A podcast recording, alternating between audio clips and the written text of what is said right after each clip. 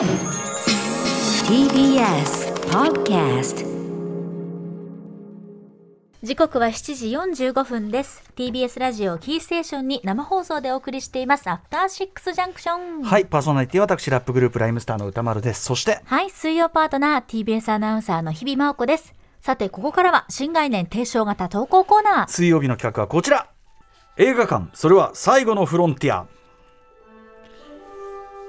これはアトロクリスナーが数々の映画館を渡り歩きそこで出会った人間や体験したエピソードを紹介する驚異の投稿コーナーである。題してシアター一期一会。はいこのコーナーでは映画館で出会った人や目撃した珍事件などなど、えー皆さんが映画館で体験したエピソードを紹介していくというコーナーとなっております、はい。日比さんもね最近いろんな映画館行っててやっぱりその映画館ごとの作品ごとのなんていうのかな客層の違いなんていうのもね、面白いですよね。そうですね、うん。やっぱり新ウルトラマンはあのお兄様方と言っていいんでしょうかね。綺麗に言いせおじさんたちが 特撮おじさんたちがね特撮おじさん大きいお友達がね。なんか列をなして56人とかでわさわさっとこういっぱいいらっしゃると、ええやっぱりあーやっぱりようやくなんか久しぶりにみんなで集まったのかななんて想像もかきたてられますし、多分帰り道さあでもないこうでもない俺は支持派俺はなんとかだってやるんでしょうね。うん。とか息子さん連れてるお父さんがいっぱいいたりとかね。世代超えてねだって日比さんだってお父様の影響なんだっけ、そうですね。そのへ昭和ヒーローものライダーもそうだし。ウルトラう Q のやつを何回も見てたりとか。すごいよね。それとってもいい。我々からすればとってもあのすみません特撮おじさんがとってもいい英才教育。で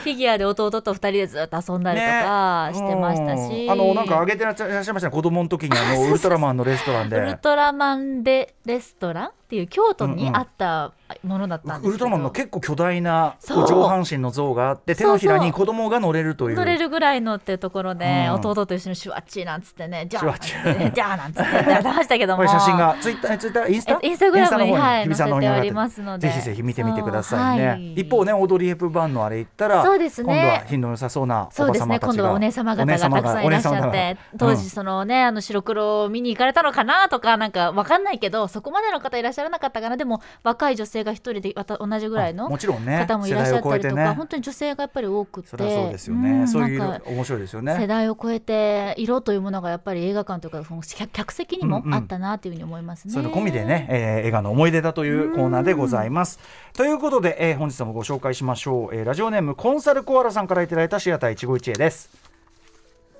先日5月14日土曜日兵庫県尼崎市のつ、えー塚口三三劇場にて行われたピアノ生演奏付きのサイレント映画上映に行ってきました。いいですね。演目はキートンの探偵学入門。いやーこれはいいチョイスじゃないでしょうか。はい私もうだもうキートン大好きなんで、えー初めて見るサイレント映画ということで平成生まれドルビーシネマや IMAX に甘やかされた私におとなしの映画が楽しめるだろうかと少し不安を抱えつつも我らが塚口三三劇場さんがかける演目に間違いはないはずと劇場へ。すごいですねこの映画館そのものに対するこう信頼というか、うん。ねこれがある、えー学士の方の前説の後本編開始。おしゃれでコミカルなピアノの生演奏と合わせて繰り広げられるキートンのそうはならんやろという映像に客席は大盛り上がり。ふふあははと終始お笑い声で溢れて多幸感に満ちた上映となりました。そりゃそうでしょう。私はサイレント映画を静かな映画だと勘違いしていたのですがとんでもない。こんなに音楽を楽しみみんなで笑い声を上げる賑やかな上映形式だったと。は、ね。サイレント映画映画は音出ないけど周りそうね。はい、えー映画終盤劇中劇のように映画内のキートンが映画の中でさらに別の映画を見て女の子の口説き方を真似するシーンでは笑い声に混じりうっとりしたような簡単も聞こえてきました。本当に面白いんですよこれ。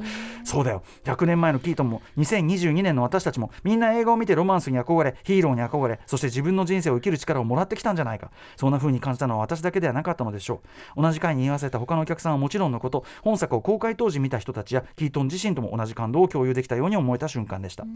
上映後のアフタートークで、えー学士の鳥貝亮さんがおっしゃっていた。サイレント映画はここにいるみんなで作るもの。明日も同じ演目を上映するが演奏は即興なのでお客さんの雰囲気が変われば違う演奏になるというお話がとても印象に残っています。まさに一期一会をひしひしとひしひしと実感する体験でした。そして映画館でみんなで映画を見ることの素晴らしさを感じさせるのに探偵学入門をチョイスした、えー塚口三三劇場さんにも改めて脱帽しホクホクした気持ちで劇場を後にしたのでした。いや映画館って本当にいいものですねというそうですか。やっぱこの尼崎市のこの塚口三三劇場っていうのはね多分こういう面白いこといろいろやってらっしゃるんでしょうね。そうですね。信頼も厚い映画館なんでしょうね。そしてでもコンサルコーラさん確かにお若い観客でドルビーシネマや IMAX に甘やかされたというかね。確かに確かにそのそういうこう最新鋭のあれと比べたらもうね原始的なものに見えるかもしれないけど、ただやっぱその我々が映画というものにこう没入したりとか何に興奮するかっていう本質は意外と変わってないっていうか、あのー、むしろその本質のことをちゃんと今に分かってやってる人が面白い映画を作ってるとも言えてでやっぱりキートンなんてのはまさに先ほどのトム・クルーズの話散々してきましたけど、えー、私いつも言ってます、えー、バスター・キートンそしてまあ間に、えー、ジャンあのベルモンドね、えー、でジャッキー・チェン。でトム・クルーズ。この系譜があるんだと。つまりあの映画の中で何が人を感動させるかいろいろあるけどその中の一つはアクション。それも体を張ったアクション。それも目の前で信じられないことが起こっているみたいなアクションみたいな。それを体現してるのがやっぱバスター・キートンですよね。というかまあいろんなあの方いますけど僕は特にキートン好きで,、えー、でキートンの探偵学入門というのはですねちなみに1924年の作品です。もう100年前ですおよそ。1924年の作品で。でえー、っとね一言で言えば、えー、映画写技師の青年が映画の中に入ってっちゃうという間、まあ、映画の画面の中に入ってっちゃうという間の作品いろいろあります、えー、ウディ・アレンの「カイロの紫のバラ」とかいろいろありますけど、あのそれのアイデアの先駆けかつそのなんていうかなままさにマルチバースっていうかいろんな映画違う世界に同時に瞬時に要するにバッと映画が変わると違う世界に行っちゃうという、うんうん、それをですね見事に当時の、まあ、映像的工夫編集の工夫で見せているという点ですっごいもう単純にそのアイデアがめちゃくちゃ面白いんですよ。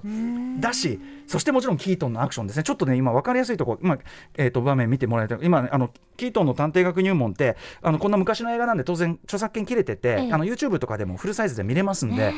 ちょっと見てこれちょっとじゃあ、はい、ちょっとこれね。31分24秒あたり、はい、これね屋根の上に、もう要するに逃げて、うん、でキートンがですね行き場がないとこれどうしようどうしようどうしようってなるじゃないですか。見てて見てて見てて見てて、うん、え？この遮断機をガーッと使って車にポンって乗る。みたいな。これだってえもちろんもちろんご本人ですし、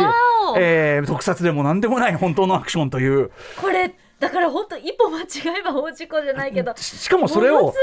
ことも投げなことも投げなワンアクションとしてやる。でしょそしてキートン自身のキャラクターとしてもう表情一つ変えないっていうか。なんかとっても身軽にさらりとこなしたけど大胆なアクションですよね。でやっぱりここの見ておーおーおーおーっていう感じは、もうなんていうのかな普遍だと思うんですよ。でだからすごくあのなんていうかな。でキートンはやっぱりそのなんていうかなドライっていうかね、えー、あんまりこうベタベタした話運びもしないし、あのー、みたいなところでねすごくこうモダンというかやっぱ感覚が。だから本当にあの今見ても古びないっていうとなんかそれはそのなんていう慣用句化しちゃってるかもしれないけど、えー、あの本当にキートンはそうなんだってっていう。あの以前チャド・エスタエルスキさんねあのジョン・ウィックの、チャド・エスタエルスキさんにインタビューした時にあのジョン・ウィックシリーズって実は必ずあのキートンが映し出されてるんですよね。でやっぱりそのあのアクション体張ったアクションというののやっぱり源流としてのキートンでしょうか？って全くそうだしそのそういう古古い映画のもう全くその古くないっていうかそれの魅力をちゃんと今の感覚にもあのバトンタッチしたいから必ず入れてるというようなことをインタビューでもおっしゃってましたよね。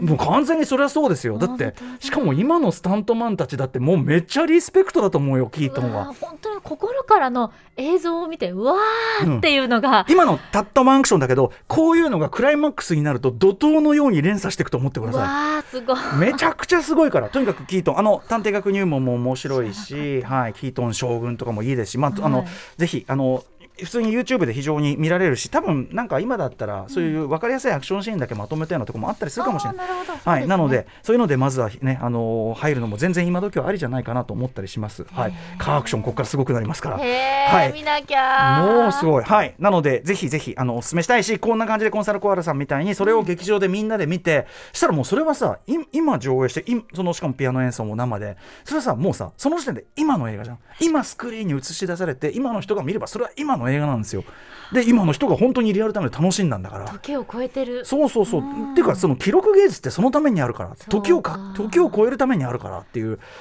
意味であのそ本当に素晴らしい映画体験されたと思うしこれでそのサイレント映画もちろんサイレント映画キートンはすごく分かりやすくアクションだから分かりやすいけど、うん、他にもいろんなあの言っちゃえばサイレント映画で一つ映画芸術っていうのは完成してるんで、あの食わず嫌いせずにですね、食わず嫌いなんてことも言いたくないけどもう映画のそのものでもありますから、あのサイレント映画いろいろ見てみるといいんじゃないでしょうかね。ね。本当に、はい、塚口三三劇場さんも、もうお見事っていうところ、ね、お見事だと思いますね。はい、えー、そこでチョイスも本当に良かったんじゃないかと思います。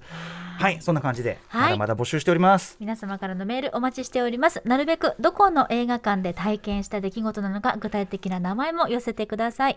宛先は歌丸アットマーク tbs.co.jp 歌丸アットマーク tbs.co.jp までです。メールが採用された方には番組ステッカー差し上げています。そして来週はこの映画館で見ることの楽しさであったり歴史みたいなものをですね特集でもお伝えしますそうですね。映画館特集と言ってもいいかもしれませんね、はい、はい、お楽しみに。ここまで新概念提唱型投稿コーナー。本日水曜日はシアター151でした。